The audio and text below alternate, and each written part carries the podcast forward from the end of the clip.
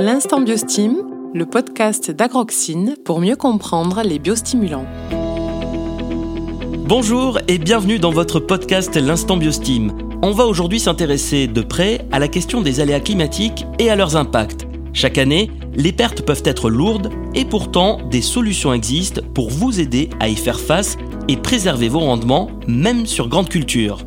Ces phénomènes, Louis-Marie Allard les connaît bien. Basé dans l'est de la France, il a observé l'impact des aléas climatiques sur des cultures d'oléagineux et de protéagineux, entre autres. Pour lui répondre, c'est un spécialiste de la distribution agricole, Antoine Fricoteau, de la société Agrifim, qui prendra la parole. Il nous dira tout sur les moyens de faire face à ces aléas climatiques et à leurs impacts. Des solutions efficaces, sécurisantes et faciles à mettre en œuvre. Bonjour, je m'appelle Louis-Marie Allard, je suis ingénieur de développement chez Terrenovia. Je suis basé à Bretonnière à côté de Dijon. Depuis son département, la Côte d'Or, il a constaté les dégâts des contraintes climatiques à différents stades l'an dernier, notamment sur soja à la floraison. Selon les espèces, les aléas climatiques peuvent être à l'origine de pertes de surface et tous les ans, régulièrement, on a ces phénomènes d'inondation et de gel. Et euh, encore aujourd'hui, hein, euh, au jour où je vous parle, eh bien, euh, on a eu des parcelles qui ont été sous l'eau, on a eu des phénomènes de froid, et de ce fait, ça va entraîner des retournements de parcelles pour les colzas ou pour les protéagineux. A contrario, pour les cultures de printemps, eh bien, ce sont les déficits hydriques et les fortes températures qui ont un impact vraiment négatif sur ces espèces telles que tournesol ou soja. Et au final, les rendements en soja ont été euh, très décevants en 2020 en, regardant de près les composantes de rendement. On n'a jamais eu de rendement aussi faible que ceux observés en 2020 euh, pour la région Bourgogne-Franche-Comté, mais ça s'étend également à d'autres régions euh, du nord-est principalement.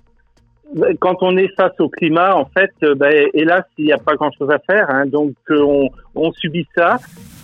En effet, les pertes de rendement peuvent être significatives. Pour limiter ces impacts, des solutions existent, telles que les biostimulants. Pour en parler, nous avons invité Antoine Fricoteau, distributeur chez Agrifim dans la Marne. Spécialiste de la distribution agricole, il connaît bien les différents moyens de faire face à ces aléas climatiques et à leurs impacts.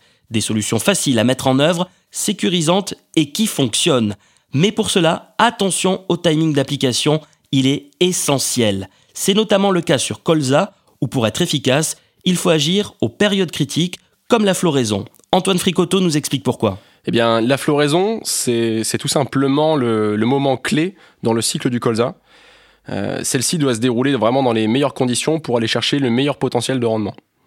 Un colza connaît de nombreux stress du semis jusqu'à la récolte, et un stress qui arrive euh, lors de la floraison, c'est très conséquent. Euh, tout simplement, le nombre de fleurs jouera directement sur le nombre de siliques.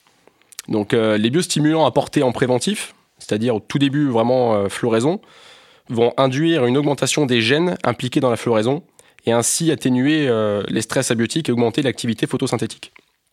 Donc c'est tout simplement un leurre que nous faisons euh, à la plante, c'est faire en sorte qu'elle ait tout ce qu'il faut au moment où le stress interviendra. Il faut donc agir au bon moment, mais la pression climatique, il faut le reconnaître, est de plus en plus forte. Écoutez à ce sujet le retour d'expérience de notre expert. Depuis plusieurs années, euh, bah, c'est vrai que les, floraisons ne se passent pas dans des conditions euh, idéales. Euh, on ne parle pas de, gain de rendement, mais plutôt en fait de limiter la perte. Dans nos essais chez Agrifim, on constate en fait un gain de rendement ou une différence par rapport aux témoins de l'ordre de 2 quintaux sur du colza, ça fait en gros 6%. Et on parle finalement d'assurance. Dans ce contexte, les chercheurs, les agronomes, les spécialistes ne baissent pas les bras, bien au contraire. Ils innovent pour limiter au maximum les impacts négatifs de ces stress abiotiques. Antoine Fricoteau s'en félicite. Eh ben, des solutions existent et comme je vous le disais à l'instant, les biostimulants sont une véritable réponse aux problèmes climatiques.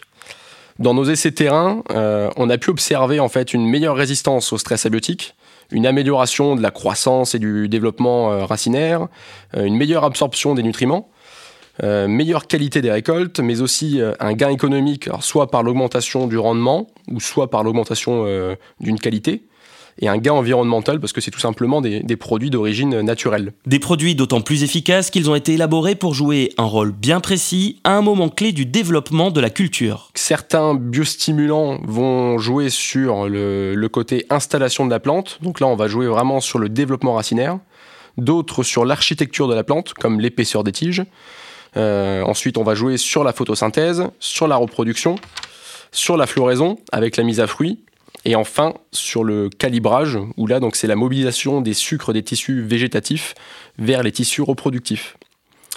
Et donc pour moi, leur utilisation est vraiment synonyme d'anticipation. C'est connaître les périodes vraiment clés, les périodes sensibles de sa culture et euh, apporter de façon préventive un biostimulant pour lui donner toutes les chances de passer en fait ces moments délicats sans stress. Sans stress non plus pour les agriculteurs, c'est tout ce qu'on vous souhaite. En espérant que ces témoignages vous aient aidé à mieux comprendre comment gérer les aléas climatiques, c'est le moment pour nous de remercier les intervenants, Louis-Marie Allard et Antoine Fricoteau, qui nous ont donné de précieux outils pour gérer ces phénomènes de plus en plus impactants. L'instant Biostime spécial Grande Culture, c'est fini pour aujourd'hui. Si ces conseils vous ont été utiles, n'hésitez pas à parler de ce podcast autour de vous et à le partager sur vos réseaux. À très vite pour un prochain épisode.